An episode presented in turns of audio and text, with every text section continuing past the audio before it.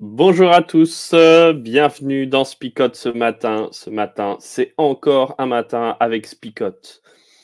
Euh, eh bien, écoutez les amis, j'espère que vous allez bien, parce que moi je suis bien crevé, euh, passé une sale nuit, mais je suis là avec vous, euh, bien entendu, et en plus pour parler d'un sujet super important. Ah oui. Ça va les gars? Oui, ça va, ça va. Oui, ça va. Ouais, Je pense qu'on a mieux Donc- dormi que toi, probablement. Ouais, bah, j'espère pour vous. et euh, mais voilà, alors le sujet d'aujourd'hui, hein, vous savez qu'on est dans la semaine de prière, et dans cette semaine de prière, on est en train de parler de l'amour, euh, euh, de- des relations amoureuses. Et le deuxième jour, on tombe sur un sujet qui est quand même super important. c'est la sexualité. Voilà. Et pour en parler, on est entre gars. Euh, pour voilà. Ne te Euh, laisse pas aller. Ouais, non, non, non, pardon. En fait, il va falloir être très sérieux, les amis. Et c'est peut-être ça qui va être le plus compliqué, de pas être, euh, de pas rigoler euh, et de pas faire forcément euh, de sujets euh, trop. euh, voilà, enfin, il va falloir pouvoir en parler. Et ça, c'est toujours très compliqué, vous le savez. Euh, en général, on n'en parle pas beaucoup. Et donc, on a choisi quand même d'en parler. Normalement, le spécialiste, c'est Flip. Euh, en tout cas, c'est lui qui a fait euh, pas mal de choses autour de ce sujet-là euh, qui a étudié un petit peu tout ça. Mais il n'est pas là, il nous a abandonné ce matin, et donc on va se débrouiller. Mais bon, il y a quand même, cette, vidéo.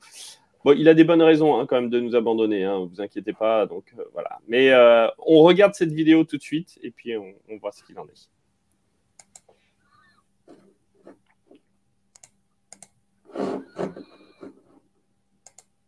Ah, la Bible. Que de Que de choses choses magnifiques. magnifiques. Des paroles, de sagesse dans les proverbes. proverbes. Celui, qui acquiert du bon sens sème lui-même. Celui qui garde l'intelligence trouve le bonheur. Des conseils de santé du Deutéronome. Ne mangez pas de porc qui a le sabot fendu, mais qui ne rumine pas. Et puis, il y a des poèmes dans les psaumes. Les cieux racontent la gloire de Dieu et l'étendue céleste annonce l'œuvre de ses mains. On retrouve des témoignages dans les épîtres. Et la parole se répandait dans toute l'Asie. Des enseignements dans les évangiles. Si ton œil est une occasion de chute, arrache-le. Et il y a des mots doux dans le Cantique des Cantiques. Embrasse-moi, embrasse-moi donc. Quoi? C'est quoi ce texte? Et oui, dans la Bible, on trouve aussi ce genre de récit.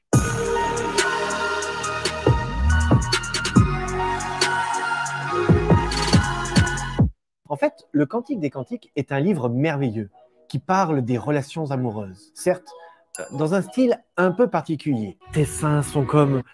euh, ah oui, euh, tes seins sont comme deux fans, comme les jumeaux d'une gazelle qui paraissent au milieu des lys. Promis, c'est dans la Bible.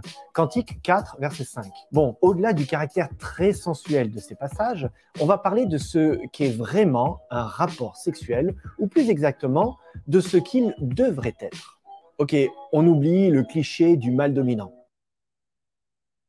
Exit aussi euh, la version Playboy. Elle est folle de moi. Je crois que c'est surtout les limites. La sexualité, c'est avant tout s'offrir à l'autre, lui préparer un vrai cadeau. Ça fait des mois que je prépare mon corps. Et il faut pas croire, hein, c'est du sport. Et c'est pas donné à tout le monde. Stop, on arrête là. C'est n'importe quoi. L'acte sexuel, c'est avant tout relationnel. Certains pensent que c'est une compétition, mais en fait, ça n'a rien à voir. Pour offrir un cadeau, c'est avant tout connaître la personne, ses goûts, ses passions. Coucou ma chérie, je t'ai trouvé une super batterie de cuisine pour ton anniversaire.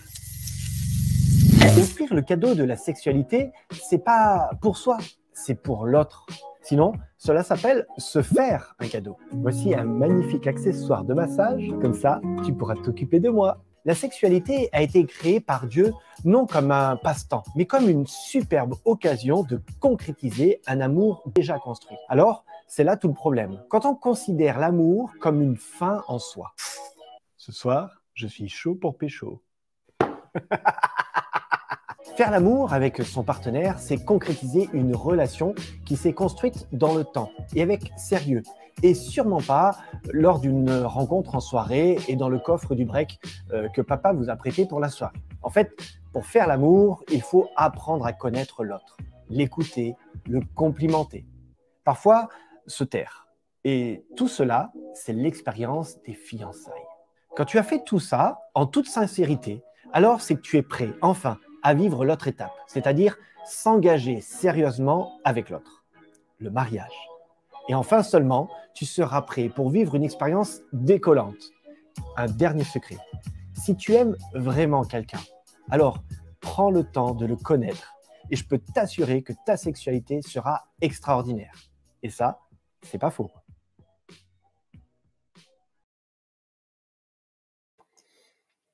Voilà alors notre euh, vidéo de ce matin euh, avec euh, quelques éléments. Bon alors on est parti, on se lance, on, parle de ce sujet fort intéressant, mais, mais compliqué hein, à discuter. je sais pas les, gars, qu'est-ce que vous avez envie de dire?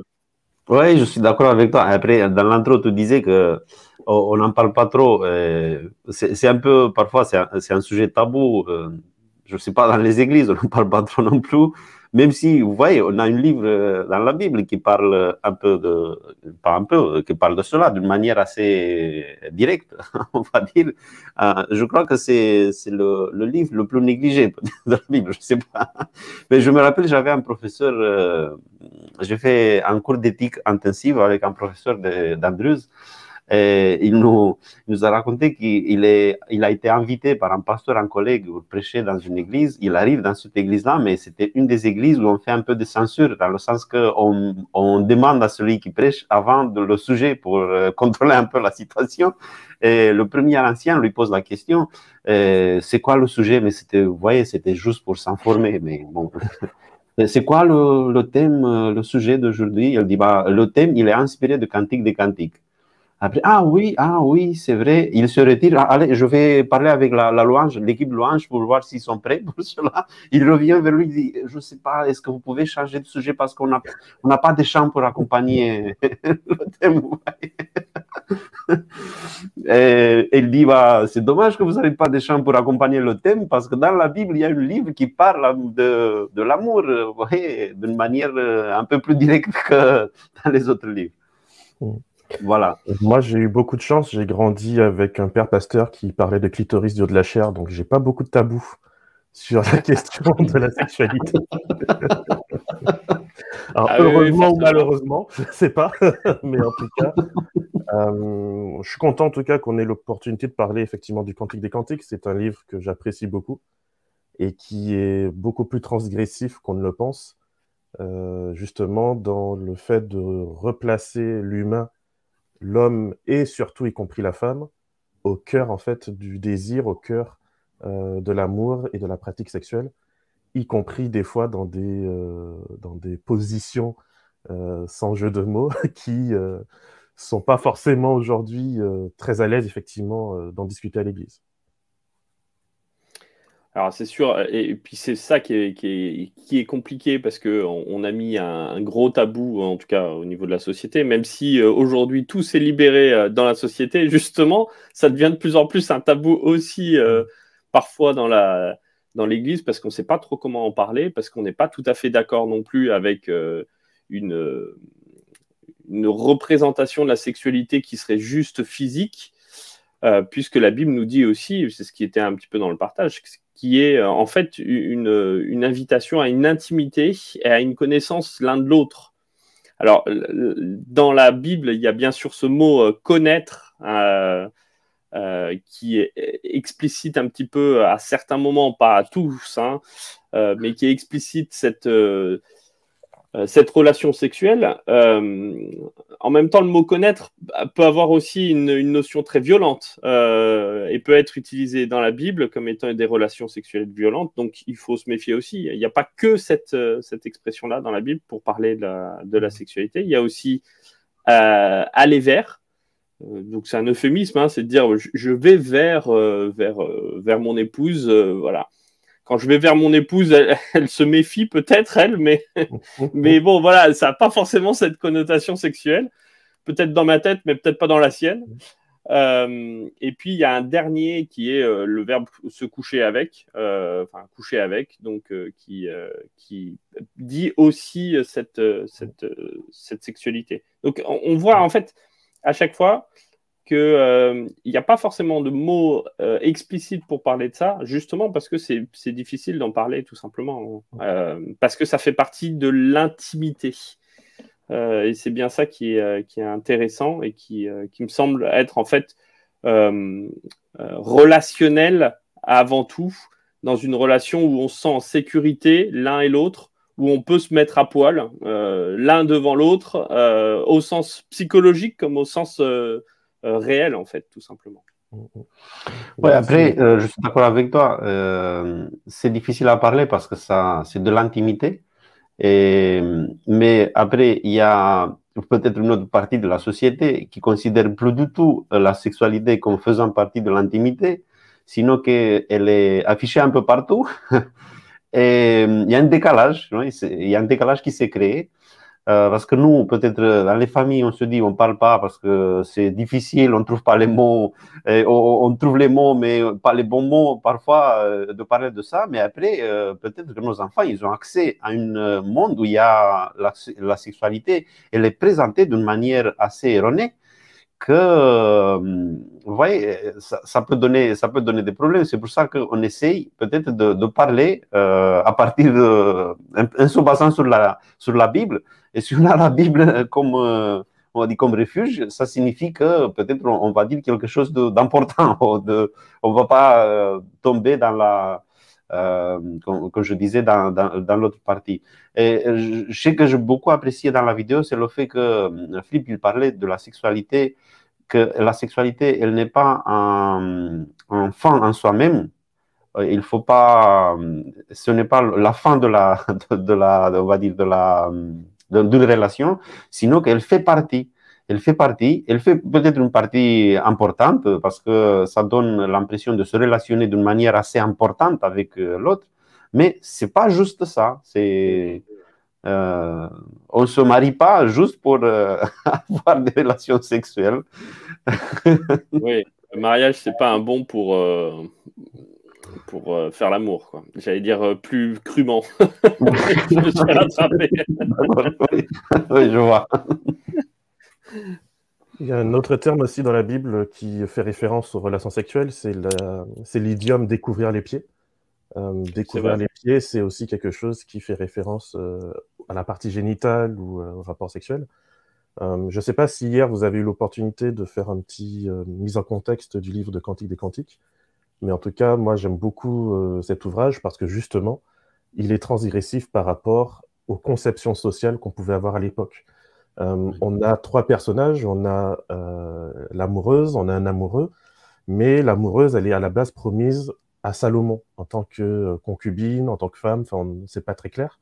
Et justement, le Cantique des Cantiques, elle va clamer son, sa liberté de ne pas épouser Salomon, mais plutôt d'aller avec son amoureux et de pouvoir vivre son amour pleinement. Et elle va dire des choses du style, par exemple, si on est dans Cantique des Cantiques 1, verset 6, euh, elle va dire Les fils de ma mère se sont irrités contre moi. On se demande bien pourquoi. Ils m'ont mise à garder les vignes. Ma vigne à moi, je ne l'ai point gardée. Alors, je n'ai pas besoin de faire de, trop d'illustrations pour savoir qu'on ne parle pas ici de raisins et, de vignes. Euh, voilà. Euh, sur Cantique des Cantiques, verset 3, chapitre 3, par exemple, euh, elle va dire, je, me, je vais me lever, je ferai le tour de la ville, dans les rues et sur les places, je chercherai celui que mon cœur aime. Je l'ai cherché, je n'ai pas trouvé. Les gardes qui font le tour de la ville m'ont trouvé. Elle pose la question, avez-vous vu celui que mon cœur aime? À peine les avais-je dépassés que j'ai trouvé celui que mon cœur aime. Je l'ai saisi, je ne lâcherai plus, jusqu'à ce que je l'ai introduit dans la maison de ma mère, dans la chambre de celle qui m'a conçu. Encore une fois, euh, c'est des descriptions assez, euh, assez parlantes. Et pour finir, hein, chapitre 8, elle va clairement euh, s'affranchir de la destinée qu'on avait pour elle en disant Ma vigne qui est à moi, je la garde. À toi, Salomon, les mille cycles. Et à 200 à ceux qui gardent le fruit. Donc, ultimement, c'est un rejet qu'elle va faire euh, de la destinée qu'on lui a euh, programmée à l'avance, de pouvoir rejoindre le roi avec tout le faste qu'il y a autour. Et elle va choisir l'amour d'un simple berger plutôt que l'amour de ce roi. Et c'est la raison pour laquelle euh, ce texte est si transgressif pour l'époque qu'on a failli le retirer de la Bible. Euh, et c'est parce qu'un rabbin a réussi à dire non, non, mais on ne parle pas du tout d'amour euh, physique ici, on parle seulement de l'amour de Dieu pour son peuple et du fait que justement, il faut rejeter l'amour du monde pour se tourner vers l'amour du Christ qui vient avec toute la, la simplicité, etc. Enfin bon, c'est marrant, mais pour moi, c'est pas vraiment ce que le texte me dit ici. Euh, donc voilà, moi j'aime beaucoup ce texte parce que justement, dans tous les débats qu'on peut avoir aujourd'hui sur les rapports hommes-femmes, etc., on a un texte au cœur de la Bible qui parle euh, d'une femme qui assume son désir, qui assume euh, sa liberté sexuelle, sa liberté émotionnelle, sa liberté relationnelle, et qui est prête à aller jusqu'au bout, en fait, y compris en faisant des choses euh, que sa société ou que son église lui dirait pas euh, vas-y, bravo, mais elle est prête, en fait, à aller jusqu'au bout pour vivre son amour. Et lorsque, euh, vers la fin du Cantique des Cantiques, il va y avoir cette phrase hyper puissante, l'amour est plus forte que la mort. Euh, l'amour est plus fort que la mort. Et c'est un, c'est un cri du cœur qui signifie que justement, on ne peut pas aimer sans être transgressif. Et effectivement, si je dois faire un parallèle avec l'amour de Dieu, parce que euh, je vais éviter d'être peut-être trop dans la sensualité, mais si je dois faire un parallèle avec l'amour de Dieu, Dieu qui quitte le ciel qui vient nous aimer, c'est un amour transgressif. Euh, et euh, je, je, j'en parlais souvent avec mon épouse au tout début de notre relation. Lorsque on commence à découvrir quelqu'un et à devenir exclusif avec quelqu'un, des choses que tu ne dirais jamais à une personne lambda, eh ben, ça passe crème dans une relation euh, amoureuse parce que justement, petit à petit, en apprenant à se découvrir l'un l'autre, on apprend aussi à devenir transgressif par rapport au code de la société. Euh, donc ça n'enlève pas les valeurs d'engagement et les valeurs de respect, euh, etc. Mais je veux dire que si j'aime si l'autre uniquement sur des idées préconçues, en fait, je risque de passer à côté de l'autre. Oser se découvrir, oser se révéler, oser se laisser connaître par l'autre et oser connaître l'autre, c'est un acte de courage, c'est un acte de bravoure qui, d'une manière ou d'une autre, en fait, m'invitera à être transgressif par rapport à moi-même, par rapport aux autres.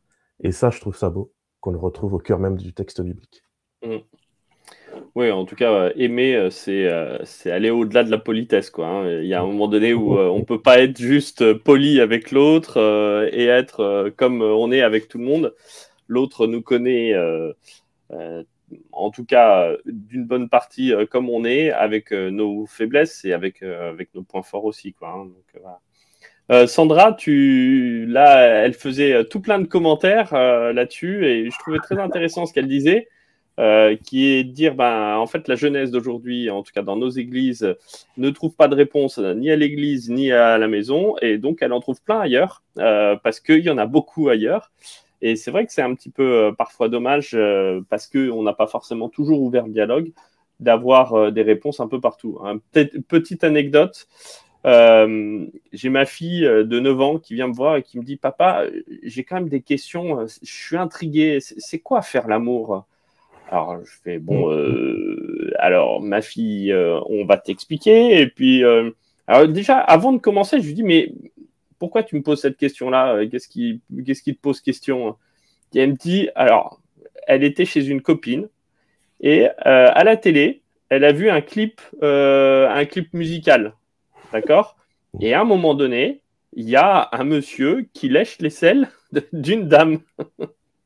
Donc, un truc très bizarre, d'accord, mais bon, je ne sais pas pourquoi c'était euh, ça. Et donc, euh, d'un seul coup, voilà, on, on, avait déjà expliqué pour un enfant de 9 ans, hein, euh, vous comprenez bien, à 9 ans, on n'explique pas tout, mais on explique au moins comment faire les bébés, on explique au moins, parce qu'elle se posait des questions, on explique au moins euh, euh, que son corps lui appartient et qu'il n'y a personne qui peut, qui doit lui prendre quoi que ce soit, d'accord? Donc il y a tous ces petits contextes. Mais bon, là, d'un seul coup, euh, sa conception de, de, de faire des bébés, de faire l'amour, euh, c'était un peu plus bizarre, quoi. Est-ce qu'on est vraiment obligé de lécher les selles des autres, là? Alors, J'ai dû la rassurer pour lui dire non, papa ne lèche pas les selles de maman, et vice versa non plus. Ça se passe pas comme ça. Ça pourrait être transgressif aussi, David. Hein, euh, Alors, je précise que tu, que tu parles de sous euh, le l'épaule et pas des selles, euh, voilà, pour ceux qui peut-être. euh, Ah non, oui, oui, oui, de l'aisselle, euh, celle-là, là, hein, on est d'accord. Non. Oui, ah non, non, non, non, non, oui. Sinon, ça aurait été très, très euh, bizarre. Ouais, ce bien, film, David, non. pour faire la présentation, parce que moi, j'étais un peu perdu. Je. Et je me suis dit, disais- euh, ça, peut, ça peut porter à confusion. je me disais que ouais. mais les deux images, ils vont pas ensemble avec un petit déj, mais la Non, première image que j'avais dans la tête, pas du tout. Mais avec un petit déj, avec la vie en général. hein. Bon, voilà, au moins, Non, mais- au moins ma, fille, oui. ma fille, au moins, vient me parler et puis vient me- me- me- discuter avec moi. Mais c'est vrai que si on n'a pas des lieux où on est sûr qu'on peut discuter de ça, bah, il y a un moment donné, c'est les copains de l'école qui répondent. Et à 9 ans, euh, ils n'ont pas la capacité de répondre correctement, me semble-t-il, à cette question qui est si importante. Quoi. Euh, et quand à 14 ans, je suis pas sûr que euh, tout le monde ait appris euh, correctement ce que c'était que, je dis bien faire l'amour, parce que c'est au-delà de la, me semble-t-il, en tout cas avec le terme, au-delà de la sexualité, qui est de dire ben, qu- quelle est l'intimité qu'on va avoir ensemble, quel est le partage, quel est l'engagement qu'on va avoir ensemble, quelle est la découverte de l'autre, quel est ce, ce- ce moment où je vais réussir, comme tu le disais, David, et je trouve génial, euh, je vais réussir à m'ouvrir tellement que je vais pouvoir dire certaines choses que je n'aurais dit à personne d'autre, que l'autre va me connaître à, à- à nu, euh, pas seulement physiquement, mais aussi euh, psychologiquement. Et, et c'est ça qui est intéressant, c'est cette intimité-là. La Bible est pudique euh, sur la sexualité, mais elle n'est pas tabou. Mm. Alors qu'aujourd'hui, on a tendance à ne plus être trop pudique, mais on a tendance à mettre énormément de tabous. Mm. Et effectivement, pour moi, c'est quelque chose de vraiment euh, important de redécouvrir la pensée biblique sur la sexualité, parce qu'elle ose en parler, elle en parle des fois très crûment, euh, dans ses bons comme dans ses mauvais côtés. Et du coup, en fait, c'est quelque chose de totalement naturel, voulu et offert par Dieu. Et en fait, en faire quelque chose de honteux, c'est finalement se laisser envahir par les pensées de la philosophie grecque, qui effectivement voyait le corps et euh, les, les effluves du corps comme quelque chose de honteux, parce que c'est quelque chose qu'on ne contrôle plus. Or, dans la philosophie grecque, tout est une question de contrôle. Et du coup, dans notre spiritualité chrétienne, vu qu'on a été influencé par cela, ben pour nous aussi, tout est une question de contrôle. Il faut contrôler, contrôler, contrôler. Et tout ce qui sort de notre contrôle, tout ce qui est l'élan du cœur, l'élan du corps, et ben du coup, ça fait peur parce qu'on ne le contrôle pas. Euh, et je trouve cela dommage du coup qu'on a plus une vision grecque euh, qu'une vision biblique sur la sexualité, sur notre corps et sur justement comment on peut euh, s'ouvrir à l'autre. Oui, euh, il faut avoir une vision sur le temps aussi. Euh, on n'a on pas de jingle euh, cette semaine, ça c'est clair, parce qu'il n'y a pas les, les sections, mais la dernière section là, et on est arrivé là, voilà.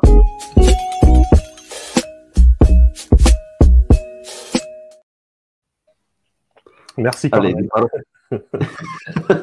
Avant la parole choc, euh, euh, parce que là, ça, va, ça, ça sera peut-être un tout petit peu compliqué euh, quand même pour la parole choc. Mais je reviens encore sur un, un commentaire de, de Sandra que je trouve intéressant, un autre. Euh, Sandra, elle était prolixe là sur le sujet, donc euh, Elle se sent inspirée. ouais, c'est bien, c'est bien, c'est bien. Euh, c'est vrai que souvent sur la notion de préparation au mariage, il me semble qu'on l'a fait très tard, ou alors juste quand on a posé une date de la préparation au mariage.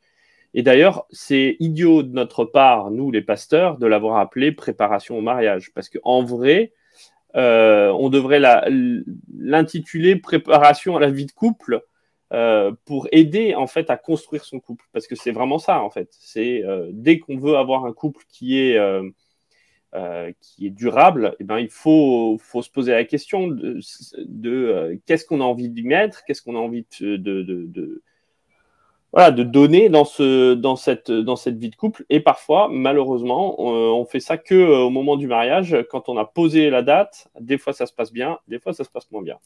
Voilà. Allez. même, Même là, Ouais. c'est c'est pas trop tard. Même si on le fait là, c'est pas trop tard. Mais parfois, il n'y a pas de préparation, il n'y a rien du tout. Il y a juste, on se lance dans le mariage et après, on verra si on arrive. Et après, on fait, nous, on fait le SAV. Après, oui. voilà, des paroles chocs euh, qui choquent pas. Hein. Moi, je resterai avec ça. L'amour est plus fort que la mort. L'amour est plus fort que la mort? Mm. Ok, Oui. D'accord. je suis d'accord avec je, toi. voilà, je mets dans l'amour tout ce qui est élan de vie, tout ce qui est élan vers l'autre. Ouais. Et mort, au-delà de la mort physique, c'est aussi pour moi tout ce qui tue cet élan de vie et tout ce qui tue justement notre capacité à aimer et à se saisir pleinement en fait des dons que Dieu nous a donnés. Ouais, ouais. Voilà. euh, La parole choque, les amis. la parole Ce choc. matin, euh, ce matin, il n'y en a amis. pas, en fait. Oui, il n'ose pas se lancer sur le chat. Euh, pour moi, il faut se rappeler. hein, euh, euh, là, il y avait une réaction hein, sur euh, le fait qu'il fallait en parler à nos enfants. Oui, il faut en parler. Donc, la sexualité, il faut en, en parler, en discuter, ouvrir le dialogue. Ça, c'est nécessaire et important. Et moi, je dirais, on ne fait pas l'amour, on le vit. Voilà. C'est vivre l'amour, pas faire l'amour. Ah, Laurent. Oui, allez, une parole choc. Laurence, l'amour doit rester un acte d'amour. Bien sûr. Voilà. Et oui, malheureusement, avec la sexualité, il y a parfois trop de, de violence aussi, quand elle est mal, euh, mal vécue. Ok, eh ben, écoutez les amis, hein, je crois que là, euh, le manque d'aspiration se fait euh, durement sentir. On va peut-être conclure simplement avec une prière et c'est David qui va prier avec nous. Je vous invite à prier. Merci Seigneur pour euh, le cadeau de l'amour que tu nous as fait. Merci Seigneur de nous permettre euh, de le découvrir dans le cadre que tu nous permets, qui est celui Seigneur de l'engagement, celui du respect mutuel, et non pas celui Seigneur où on s'use et on, s'abuse. Merci en tout cas de nous aider à réfléchir et à remettre au centre de nos vies euh, une réflexion saine sur ce qu'est l'amour, sur ce qu'est la relation à l'autre, et qu'en toute chose, nous puissions, en tant qu'Église, briller d'une lumière pure, et que Seigneur, euh, nous puissions effectivement transmettre à nos jeunes euh, que la sexualité est quelque chose de fantastique et de formidable. Merci pour tout cela, nous te prions au nom de Jésus-Christ. Amen.